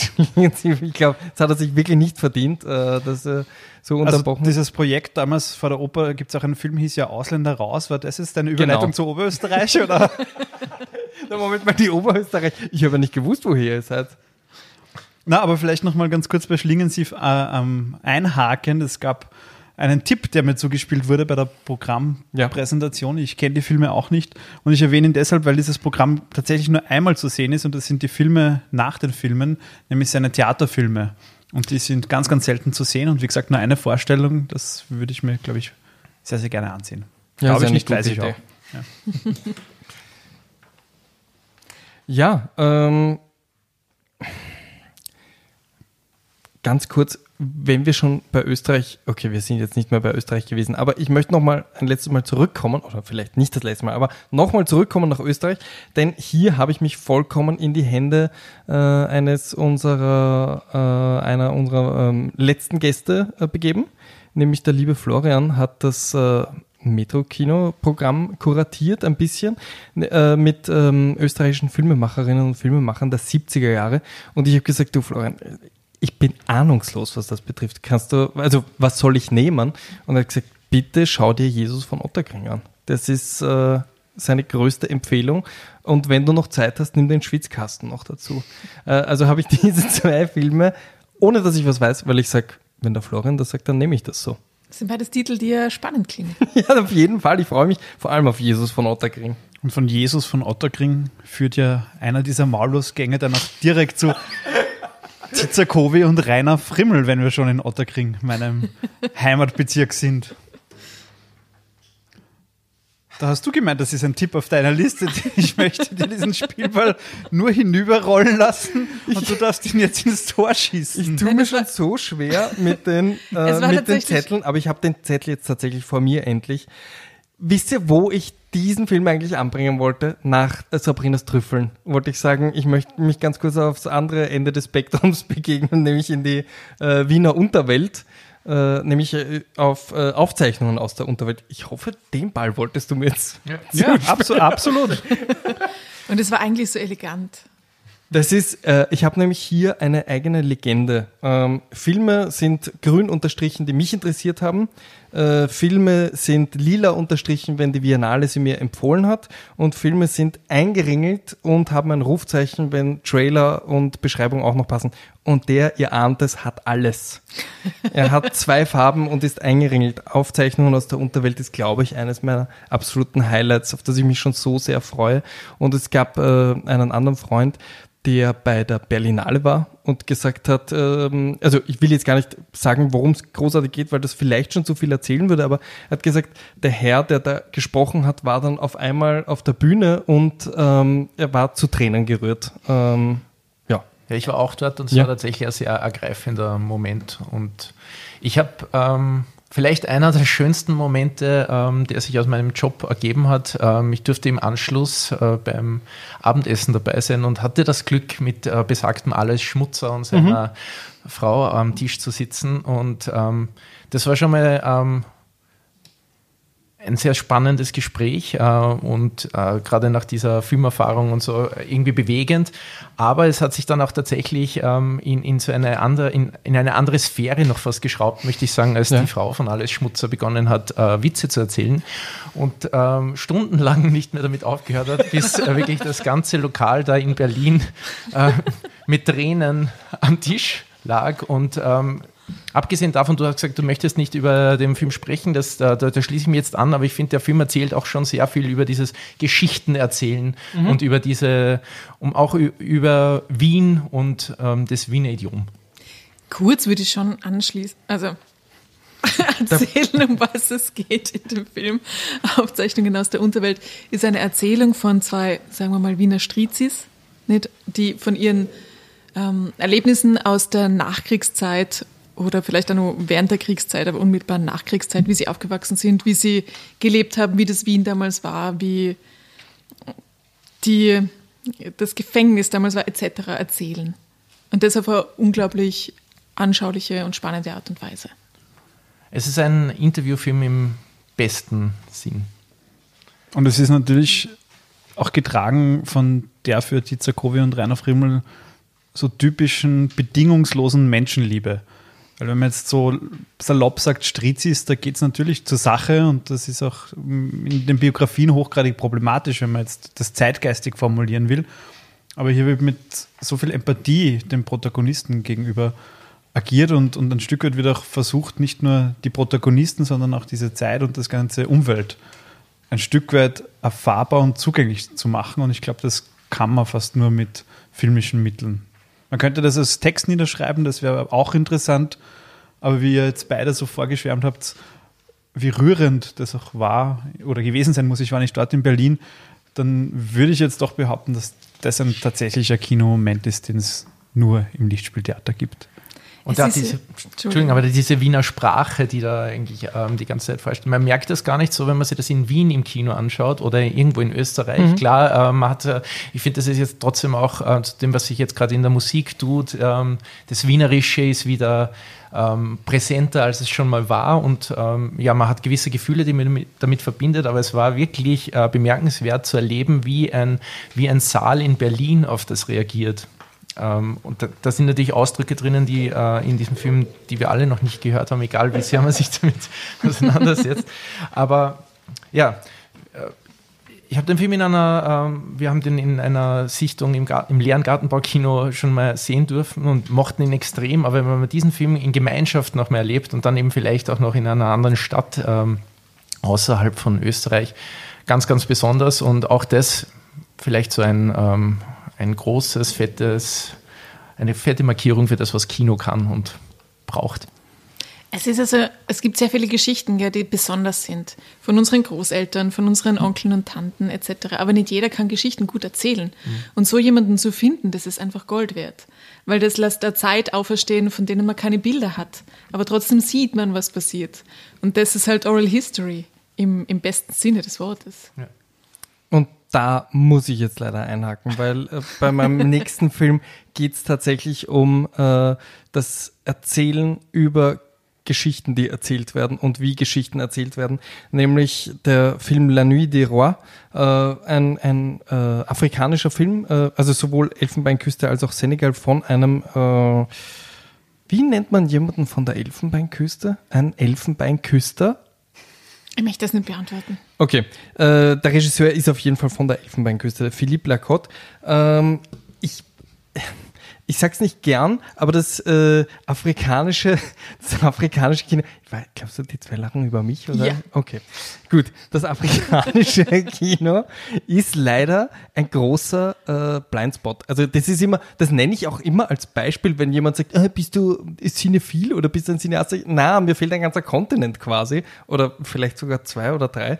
Ähm, also das kann ich nicht. Naja, auch das australische, wobei, nehme ich zurück, da kenne ich mich aus. Nein, äh, aber das afrikanische Kino ist etwas, was ich nach wie vor gern äh, entdecke äh, und wo es unglaublich viel zu entdecken gibt. Jedes Mal, wenn ich in den letzten Jahren äh, in einem afrikanischen Film, ich mag das jetzt nicht so, grenzen wir es ein und sagen, wie es ist. Es sind meistens westafrikanische Filme. Äh, wahnsinnig Spannendes dabei. Und deswegen begebe ich mich gern in die Hände von dem äh, Philippe Lacotte. Äh, der ist sowohl in Venedig als auch in Toronto gelaufen. Ähm, und ist, das habe ich glaube ich schon erzählt, eine Geschichte über äh, Geschichten erzählen. Äh, was man auch noch hervorheben kann, ist äh, das bekannte Gesicht, nämlich der Denis Lavant, den Leute vielleicht kennen vom äh, Leos Carax, weil es quasi der Oberspezi von Leos Carax ist und quasi die Muse. Der spielt seit äh, Die Liebenden von Pont Neuf, in, ich glaube, jeden der Filme mit, bis zu Holy Motors, wo du mir ungefähr einmal die Woche sagst, ich soll mir endlich anschauen. Ja. Genau, also, äh, also es gibt genug Gründe, sich aus meiner Sicht La Nuit de Roi reinzuziehen. Reinzuziehen. Einen flotten Streifen. Darf ich vielleicht eine Oral oder eure Oral History Ansage nochmal brechen? Ja, bitte, bitte. Weil das ist natürlich was Tolles, das ist auch was sehr Schönes, erzählte Geschichten aufgetischt zu bekommen, aber was in der heurigen Biennale ja auch einen großen Stellenwert hat, ist der Aspekt, wo das Material selbst spricht. Dazu gibt es eine ganze Retrospektive, Recycled Cinema. Ich habe mir vorhin Danke. schon eine schlechte Überleitung vorbereitet gehabt, weil du hast erzählt, du hast gesprochen über den Film, den, den jetzigen hier im Programm Ja. sich befindlichen Film Shirley. Es gibt einen gleichnamigen österreichischen Film Shirley von Gustav Deutsch. Der läuft nicht in diesem Programm, aber es laufen andere Filme von Gustav Deutsch in diesem Programm, nämlich in der Retrospektive zu Recycled Cinema. Und das finde ich tatsächlich eine, ein wunderbares Programm, das auch über, das, über den Festivalzeitraum hinausreicht und sehr, sehr umfangreich nachdenkt, was mit filmischem Material passiert oder passieren kann, wenn es künstlerisch bearbeitet wird, wenn es übrig bleibt, wenn es gefunden wird, wenn es zufällig arrangiert wird, wenn es bewusst neu montiert wird. Absolut. Große, große, große Empfehlung. Und da ist man ein Stück weit auch wieder beim Thema, wie werden Filme gezeigt, hier im Filmmuseum dann tatsächlich auch analog und so, wie sie gemacht wurden, meistens.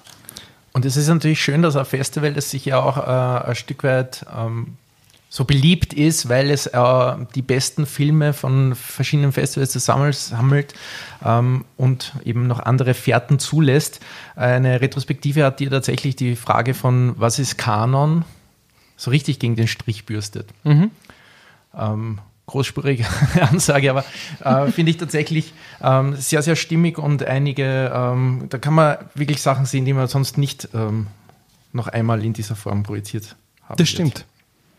Was uns wieder zurückbringt, natürlich auch zu der Bundesländerfrage, die du vorher aufgeworfen hast, Ja. äh, ähm, weil äh, ja schon die Frage ist, was Film- und Kinokanon ist, ähm, ist in Wien auch schon wieder eine andere als in, in Oberösterreich beispielsweise. Ähm, wenn man jetzt in Wien von Nordrand beispielsweise schreibt Ja. äh, oder spricht, ist es klar, kann man gesehen haben. Und das ist jetzt einer der populärsten österreichischen Filme. In ähm, Oberösterreich wirst du wahrscheinlich kaum die Möglichkeit gehabt haben, als Jugendlicher diesen Film im Kino zu sehen. Und ähm, diese, das ist ein weiterer Punkt, warum sich in diesen Tagen noch mehr für diese Kinos auch ähm, zu kämpfen lohnt. Kleine aktivistische. Na, äh, ja, sollte man auch, äh, so viel Zeit haben wir auch, wenn wir heute ein bisschen mehr auf die äh, Tube drücken. Aber jetzt habt ihr mir leider viel zu viele ähm, Spielbälle auf, ent, entgegengebracht, die ich alle aufnehmen möchte. Erstens noch ganz kurz zum äh, Found Footage. Ach, In Wahrheit könnte man den Monat nur im Filmmuseum verbringen. Ich habe es ist der einzige Grund, warum ich mich äh, da nicht entscheiden wollte, weil ich gewusst habe, ähm, es gibt einiges an Programmen im Filmmuseum, die auch nach der Biennale noch zu sehen sind. Also sollte es sich nicht ausgehen, es za- zahlt sich sowieso immer aus, ins Filmmuseum zu gehen. Äh, aber ich glaube, ähm, und das ist auch dem äh, Michael Löwenstein ganz, ganz wichtig, äh, dass man auf äh, die Filme von Peter Tschaikowski hinweist, die man auch wieder mal sehen kann. Oder neu entdecken. Und für Leute, die sagen, na ja, aber habt ihr auch was Mainstreamigeres? Ja, sie zeigen auch äh, Karl Reiners Klassiker Dead Man Don't Wear Plate in dieser Retro mit Steve Martin und das fand ich irgendwie so ein nettes äh, Zwinkern, so, ja, wir haben auch was für euch. das wollte ich noch ganz kurz sagen. Und ähm, Ende oder? Nein, ich hatte, nein, ich weiß schon wieder was. Ich weiß schon wieder, was der Peter gesagt hat. Und ich wollte, kennen Sie das, wenn, wenn, wenn eine Überleitung so gut wäre, dass man dem anderen fast das Wort abschneiden möchte? Und zwar hast du von äh, dem österreichischen Shirley gesprochen, der sehr schön war. Ich glaube, äh, 2014, 2013, ich weiß es auch nicht mehr. Aber es war wirklich sehr schön, denn äh, es war auf den Bildern von Hopper äh, so, so ähm, Stillbilder quasi. Äh, und vom einen Hopper, mir fällt sein Vorname nicht ein, es ist der Ed, Edward Hopper, äh, können wir zum Dennis Hopper hoppen, äh, weil wenn es Dokus gibt, wo ich sofort aufspringe, dann sind das einerseits Filmdokus und leider habe ich die diesmal nicht gefunden, Musikdokus. Äh, aber. Na, Patrick Chia wäre eine entfernteste Musikdoku. Okay, lasse ich mich belehren. Aber ich rede jetzt von zwei Stunden und zehn Minuten nur die zwei Kameras auf Dennis Hopper und hinter der Kamera sitzt Orson Welles und sie reden über, ich lasse mich überraschen, über Gott und die Welt. Ähm, ja, also das, der Film heißt Hopper Wells, ähm, Dauergast Resi, äh, ist in Venedig, hat ihn gesehen, ist aus dem Kinosaal raus und hat mir geschrieben, schreibt er auf Hopper Wells, das ist dein Film. ähm, ja. Äh, zwei Leute, also zumindest Hopper war auf, auf dem Höhepunkt seines Schaffens. Ich glaube, es war ein, zwei Jahre nach Easy Rider. Und ähm, Orson Welles war schon damals zum Zeitpunkt, äh, wo er sich den Leuten vorgestellt hat mit den Worten, ich weiß nicht, ob sie sich erinnern können, ich war mal Orson Welles. Äh, ein Mann, der sich quasi nach seinem Regiedebüt, wie er auch selbst sagt, immer weiter runtergearbeitet hat. Äh, trotzdem einer der ganz Großen äh, und Dennis Hopper. Ähm, einer meiner weiß nicht, kann man das so sagen? Also er, ist, er hat schon tolle Filme gemacht, aber er ist vor allem mir immer äh, aufgefallen als Fotograf. Äh, ich glaube, ich habe das Glück gehabt, weißt du, manchmal hat man einfach das Glück, zum richtigen Zeitpunkt äh, am richtigen Ort zu sein, um gewisse Ausstellungen zu sehen. Oder also, was weiß ich, vor 20 Jahren hat das MAC ganz andere Sachen gezeigt, die ich wahrscheinlich nie wieder sehen werde. Und so hat das MAC äh, vor mittlerweile 15 Jahren äh, eine Dennis Hopper Ausstellung gehabt, wo sie quasi sowohl den Fotografen als auch den Filmemacher gefeiert haben. Zu Recht, wie ich meine. Also jemand, der mal wieder entdeckt werden kann. Auch wenn nicht menschlich, wie wir wissen aus Easy Riders und Raging Bulls. Äh, schwieriges Kerlchen. Aber ja, Hopper Wells. Ich glaube, das war meine letzte äh, Empfehlung, weil ich habe schon viel zu viele gesagt. Du hast mir fünf vorgeschrieben, ich habe schon 18 gesagt, glaube ich. Das war Orientierung. Okay. Ja gut, vom berühmten Fotografen Dennis Hopper kommen wir jetzt zu einem Film, den ich mir aufbehalten habe, wenn der Wein schon ein bisschen einfährt, nämlich Druck. ich glaube, der ist schon lang eingefahren. ah, Was Druck, passiert, was passiert, wenn sich vier ähm, Lehrer treffen und beschließen, dass sie einen gewissen Promillezustand beibehalten wollen in, in ihrem alltäglichen Leben? Hm. Es gibt so die Theorie von einem, ich glaube, dänischen Philosophen, dass man mit zu wenig Promille auf die Welt gekommen ist und quasi das aufholen muss, dieses Minus. Und das war eine der Grundideen äh, von äh, Thomas Winterberg. Es tut mir leid, ich habe so ein schlechtes Namengedächtnis, muss ich mal hinschauen. Hat das jetzt auch wieder mit Strache zu tun? Nicht direkt, aber wenn du willst, nur zu. War eine Idee von Thomas Winterberg, um quasi das Leben zu feiern. Nicht einen Film übers Betrunkensein, sondern ein, ein Film darüber, wie man das Leben lebt. Und zwar lebendig und nicht nur passiv. Absolut. Äh, Thomas Winterberg, ich glaube, ich habe sicher sehr viel nicht gesehen, aber ich habe noch nie einen schlechten Winterberg gesehen. Das ist immer so, äh, das ist, der steht halt schon immer im, im, im Schatten vom großen Lars, die irgendwie beide die Dogma-Brüder da, äh, da in den 90ern hervorgekommen sind und heute spricht man halt in erster Linie von Lars von Trier und weniger über Thomas Winterberg, aber ich glaube, den letzten Winterberg, den ich bei der Biennale gesehen habe, war Jagden äh, und selbes Duo, Mats Mikkelsen und Thomas Winterberg, also ja, steht auch ganz oben bei mir. Es ist ja eher eine tragische Geschichte dahinter. Kurz vor den Dreharbeiten oder bevor die Dreharbeiten begonnen haben, ist seine Tochter gestorben. Die war 19 bei einem Autounfall und sie wäre begeistert gewesen von diesem Film. Also ich meine, sie war eine harte Filmkritikerin und von diesem Drehbuch war sie wirklich begeistert. Sie hätte mitgespielt als eine der Töchter, also eine Tochter von Mats Mikkelsen. Das ist dann nicht nachbesetzt worden, sondern hat zwei Söhne. Und er wollte dann einen besonders ähm, feierlichen Film machen. Also wir reden von Winterbergs, nicht von Mickelsens Tochter. Entschuldigung, ja, von Winterberg. Okay. Ja. Nämlich ein Film, der das Leben feiert. Man kann sich kaum vorstellen, oder wie das ist. Ich glaube, ein paar Tage nachdem die Nachricht gekommen ist, dass sie gestorben ist, hat er begonnen, diesen Film zu drehen. Das ist schon. Also darauf fällt mir jetzt echt nichts an. Es tut mir, es tut mir auf mehreren Ebenen leid. Ja, es ist, es ist wirklich schlimm, aber ich habe das so erstaunlich gefunden, als ich mir das durchgelesen habe. Wie schafft man es, nach so einer Nachricht erstens ans Set zu gehen, weiter zu drehen, einen Film zu machen, irgendwie der jetzt doch eher aussieht, jetzt nicht wie eine Komödie, aber wie eine lockere Herangehensweise an, man ist betrunken den ganzen Tag und man, man merkt schon bei dem Trailer, es wird dann nachher eh nur ein zweiter und dritter, dritter Akt kommen, wo das dann bergab geht. Aber natürlich am Anfang ist es, es geht ihnen gut, das sind so vier Lehrer, die halt beschließen, dass sie einen gewissen Promille, Promille äh, einhalten sollen und dann geht es ihnen super gut damit und dann erhöhen sie den Promillepegel und dann, man weiß eh, es wird dann irgendwie bergab gehen und am Schluss ist es anscheinend nur eine große Überraschung. Aber so einen Film zu drehen, nachdem deine Tochter gestorben ist, das ist, das ist einfach irre. Immer Hut ab. Okay, ich bin fertig. Nein. Ist mein letzter Film. Das war dein letzter Film? Das ist meine letzte Filmempfehlung, ja. Also du hättest schon noch welche, aber jetzt war es deine letzte. Nein. Weil du hast die, die Hände so Pippi Langstrumpfmäßig in die Hüften gesteckt. So, ich sage euch Ich was, habe das war jetzt meine nicht letzte. überlegt, wie, der, wie, die, wie diese Beschreibung zu Ende geht. Okay. Aber freut euch auf den Film. Ja, na, absolut. Wäre jetzt, finde ich, auch einer der größeren Namen im Programm, wo ich äh, mir gedacht habe, das sind mittlerweile schon die, also die Premium. Aber ich muss schon sagen, also ich, vielleicht kann man so einhaken, ich finde, äh, die Versuchsanordnung ist ja tatsächlich irgendwie lustversprechend. Äh, glücksversprechend und wenn man Winterberg kennt, weiß man, es wird so nicht bleiben. Also, da braucht man jetzt gar nicht den Trailer sehen. Ähm, aber ein Film, den ich vielleicht ähm, oder einen Filmemacher, den ich empfehlen äh, möchte, ähm, wo ich den, diese neue Arbeit auch nicht kenne, aber wo es ein Stück weit auch um eine ähm, tragische Versuchsanordnung geht, aber auch um die Frage von ähm, Freiheit oder welches Leben lebe ich, ähm, wäre Wohnhaft Erdgeschoss von Jan Soldat.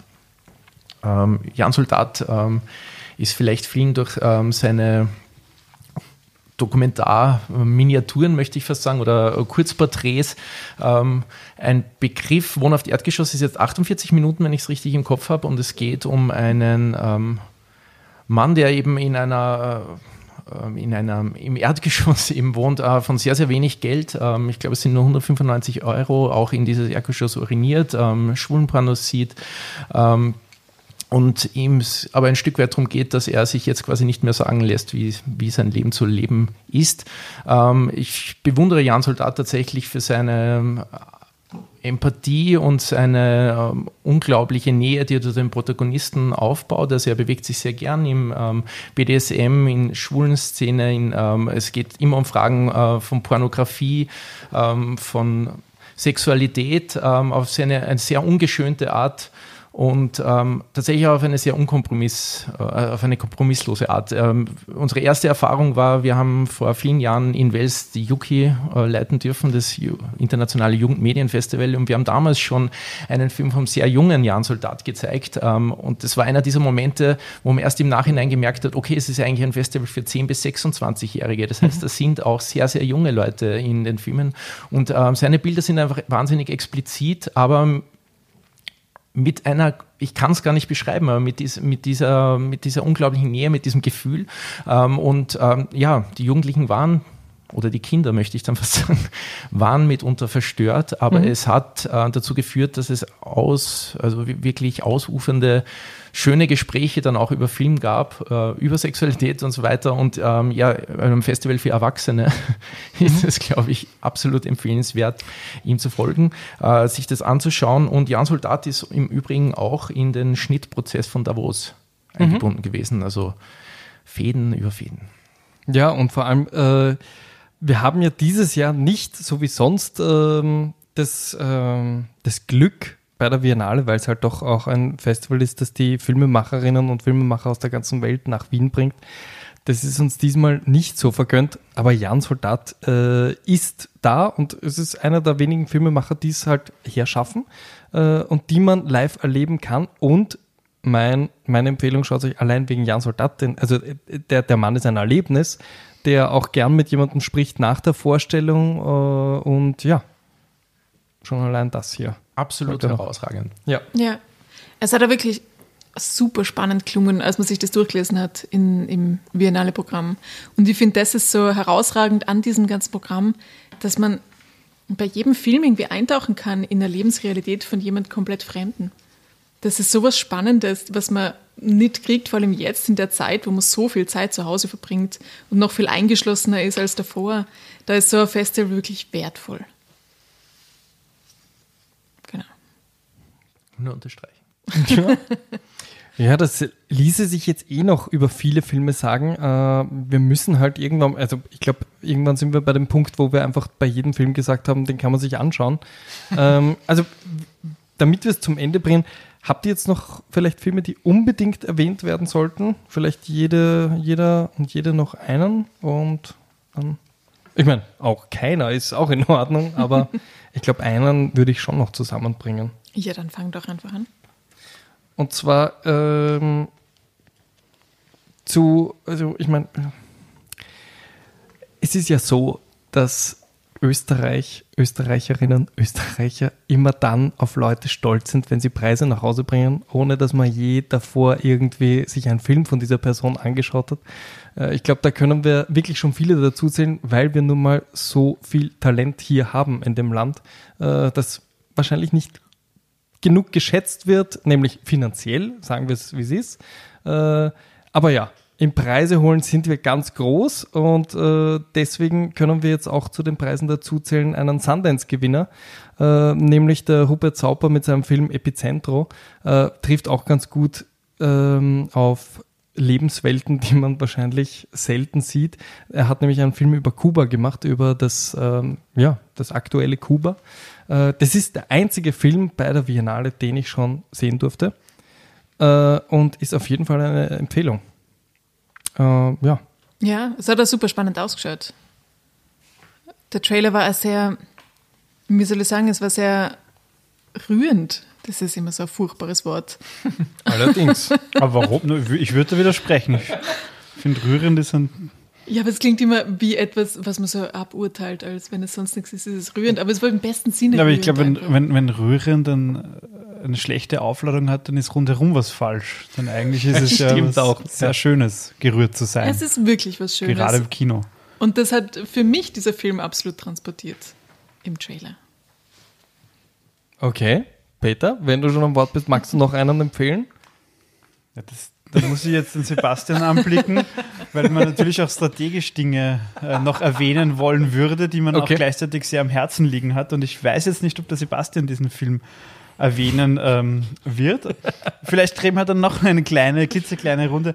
Nein, ähm, ein, ein Film, auf den ich gespannt bin, und das hat jetzt mal nichts mit Österreich zu tun, ähm, auch privat, das ist Careless Crime, ein iranischer Film und iranisches Kino hat natürlich auch bei der Biennale eine lange Tradition. Ähm, da gibt es quasi, in, in, diesem Fall ist es sogar ein Film mit einem Film im Film, also eine mhm. äh, insofern auch spannende Erzählung. Ja, ähm, ich mache es so kurz, weil ich will ja dann noch einen Film droppen. Moment, jetzt hole ich auch gleich das Programm wieder raus. Ich möchte vielleicht ein größeres Plädoyer für den Kurzfilm und die Kurzfilmprogramme ja. nochmal ähm, halten, ähm, weil ähm, das ist schon eine Besonderheit auch an Festivals, ähm, Kurzfilme in einer ähm, wohl, im Optimalfall wohldurchdachten Abfolge zu sehen und sich diesem Programm auch ausliefern zu müssen und die Korrespondenzen zwischen den Filmen irgendwie genießen zu können oder sich drüber zu ärgern. Also ich hatte es beispielsweise, glaube ich, noch nie, dass ich aus einem Kurzfilmprogramm rausgehe und nicht irgendein Gefühl habe der, mhm. des Ärgernisses oder im besten Fall der, äh, der, der, der, der, Glückseligkeit. Ja, ähm, ja und äh, da finden Sie aber sehr tolle Namen auch im, im Programm, auch aus Österreich. Lukas Marx beispielsweise mit einer neuen Arbeit, Antoinette Zwirchmeier, um nur zwei zu nennen. Und ähm, auch vielleicht der prominenteste Name dieses Festivals, Pedro Almodovar. Richtig. In einem Kurzfilm mit Tilda Swinton. Also hier ist man in prominenter Gesellschaft und kann sich quer durch die Formenwelt des Kinos bewegen. Und jetzt hole ich mir diesen Spielball nochmal ganz kurz zurück, nämlich mit dem Stichwort Kurzfilm. Eine Filmemacherin aus Österreich, deren Kurzfilme wir auch bei Yuki in Welt schon zeigen durften und die ganz großartig ist, ist Lisa Weber und äh, ja. Kollektion der Diagonale vertreten mit Jetzt oder Morgen. Und das ist vielleicht auch etwas, was du vorhin erwähnt hast, Sabrina, wo man ganz explizit auch nochmal in Welten schauen kann, die man sonst nicht so sieht, weil sie einfach nicht der eigenen Lebensrealität entsprechen. Es ist auch einer der Filme, für die das gleiche gilt wie für Tiza Kovi und Rainer Frimmel mit einer unglaublichen Hingabe, Passion und Liebe zu ihren Protagonisten und einer, um jetzt auch das Wort nochmal zu droppen, bei dem ich gerührt bin und das finde ich schön und das finde ich großartig und darum freue ich mich wahnsinnig auf diesen Film. Aber du hättest dich gerne zu Es wirkt so, als ob Sabrina wirklich so auf die Uhr äh, tappen würde. Ich meine, wir sind eh rekordkurz für unsere Verhältnisse. Das war nur ein guter Richtwert. Es ist eh so. Dann sprechen wir jetzt noch über Frederick Wiseman, wenn wir rekordkurz sind, oder wie? Das stimmt, das sind natürlich, äh, kann man jetzt auch noch sagen, ähm, es gibt zwei Filmemacher, die, ich glaube, mit jedem ihrer Filme bei der Biennale vertreten sind und jedes Mal mit drei bis vier bis fünf Stunden. Äh, und das sind natürlich der Wiseman und der Love Diaz die auch diesmal wieder beide vertreten sind. Also für Leute, die Zeit haben und, also Zeit haben, das klingt jetzt so furchtbar. Äh, ich sag's wie es ist. Für mich sind das oft, ich sehe das in Slots, in Biennale Slots und ich denke mir, ah, ja, aber es sind zwei Filme, die ich gerade gleichzeitig schauen könnte. Und vor allem dieses Jahr nehme ich mir keinen Urlaub und das ist der Hauptgrund, weil ich jedes Mal nur zwei Stunden, also zwei Filme am Abend schaffe. Äh, und deswegen gehen sich diesmal nur 25 Filme bei mir aus. Äh, also irgendwo musste ich den Stift ansetzen und habe tatsächlich elf Filme rauskicken müssen. Und die beiden Herren sind da leider dabei. Also ich hoffe gerade beim Wiseman, der ist, muss man auch ganz kurz Shoutout machen, äh, unsere Lieblingsvideothek, die ähm, Filmgalerie 8,5 ist eigentlich ganz gut aufgestellt bei den beiden Herren. Also das kann man dann meistens nachholen. Auch wenn sie natürlich auf die große Leinwand, jetzt schaut es mir nicht so an, ich weiß eh, man muss das im Kino schauen. Aber es gibt Filme, die kann man natürlich auf jeden ich Fall nachholen. Nur mit einem Auge auf diesen kleinen Röhrenfernseher da im Eck geschielt und habe mir gedacht, wirklich da jetzt? Hast du noch einen Film, Sabrina? Nein, nein. Das war vorher schon mit äh, Druck, habe ich mir aufgehalten für den Schluss. Okay, also in meiner Vorstellung, wie gesagt, hoffe ich, dass ich, äh, wenn ich am Samstag wann das auch immer ist, ob das jetzt heute oder morgen für euch Zuhörerinnen und Zuhörer ist oder ob es letzte Woche war. Ich hoffe, ich sehe ein paar mit Kopfhörern, äh, die ähm, sich dann denken, ja, stimmt. Was die sagen, ist so ein Schatz, ich nehme auf jeden Fall den Love Diaz Film, egal was ihr mir erzählt. Äh, nein, ihr zwei, es hat, es hat mich sehr gefreut, dass ihr hier wart. Es ist jetzt, ich weiß, sehr abrupt, aber ich glaube, das ist in deinem Sinne, Sabrina. Es hat mich sehr gefreut. Ich hoffe, wir dürfen euch bald wieder mal begrüßen zu einem Thema, wo ich euch länger hier lassen darf, äh, wo es vielleicht um einen Film geht, über den wir uns ausschweifend unterhalten können. Ähm, wie gesagt, danke vielmals, dass ich hier war. Das war sehr schön mit euch. Ja, danke euch. Das war ein Traum. Sabrina, ähm, danke fürs Neben mir sitzen, wie immer. Bitte sehr. Ähm, ich freue mich schon auf all die Filme, die wir uns gemeinsam anschauen. Dabei, viele sind es ja nicht. Ich glaube, wir haben vier Überschneidungen. Ja, ich muss arbeiten. ich auch. Okay. Ja. ah ja, Entschuldige und danke natürlich den Zuhörerinnen und Zuhörern. Viel Spaß bei der Absolut. Biennale. Und unbedingt auch in die Kinos gehen, die man vielleicht noch nicht kennt. Vollkommen richtig. Weil Wien ist doch auch eine Stadt mit unsichtbaren Grenzen. Äh, und ich habe das Gefühl, man geht zum Beispiel nicht über den Gürtel mhm. hinaus äh, zum Blickle-Kino, obwohl es dann wirklich nur mehr acht Schritte sind. Also ein sehr schönes Kino. Der versucht seinen dritten Bezirk da unterzubringen in jedem Satz. ist, ist es schon noch dritter oder ist es Das- schon, oder? Ist, ist glaube ich, es dann noch- nicht mehr Ist es noch Belvedere? Ist es schon über so, der Grenze? Ist es schon? Und wenn wir jetzt die Handys wieder aufdrehen und uns schlimmstenfalls wahnsinnig schrecken werden, was ich nicht hoffe, Wenn wir die Google Maps aufmachen. nein, nicht die Also- Google Maps, sondern die aktuellen Nachrichten, Gott. dann könnte man sich notfalls auch noch die Kelly Reichardt, weil das gefallen ist, Textur kaufen, eine Buchpublikation der Biennale, auf die ich mich auch sehr freue, die ich aber während der Biennale nicht lesen werde, weil ich da hoffentlich doch im Kino bin, aber danach. Sehr schön. Ja, geht's in die Biennale. Es ist ein Festival, um viele Sachen zu entdecken. Auf Wiedersehen. Ja, deinen letzten Satz musst du schon noch sagen. Schon? Ich hab mir gedacht, das reicht dieses Mal. Nein. Ich würde ihn schon gern hören. Ja. Ihr wollt keine unserer Folgen verpassen, immer am neuesten Stand sein, aber nicht regelmäßig nachschauen und per Wiederfolge online gestellt haben, dann drückt den Abonnier- oder Follow-Button, bewertet uns, schickt uns Wünsche oder Beschwerden auf otto und geht's zur Biennale.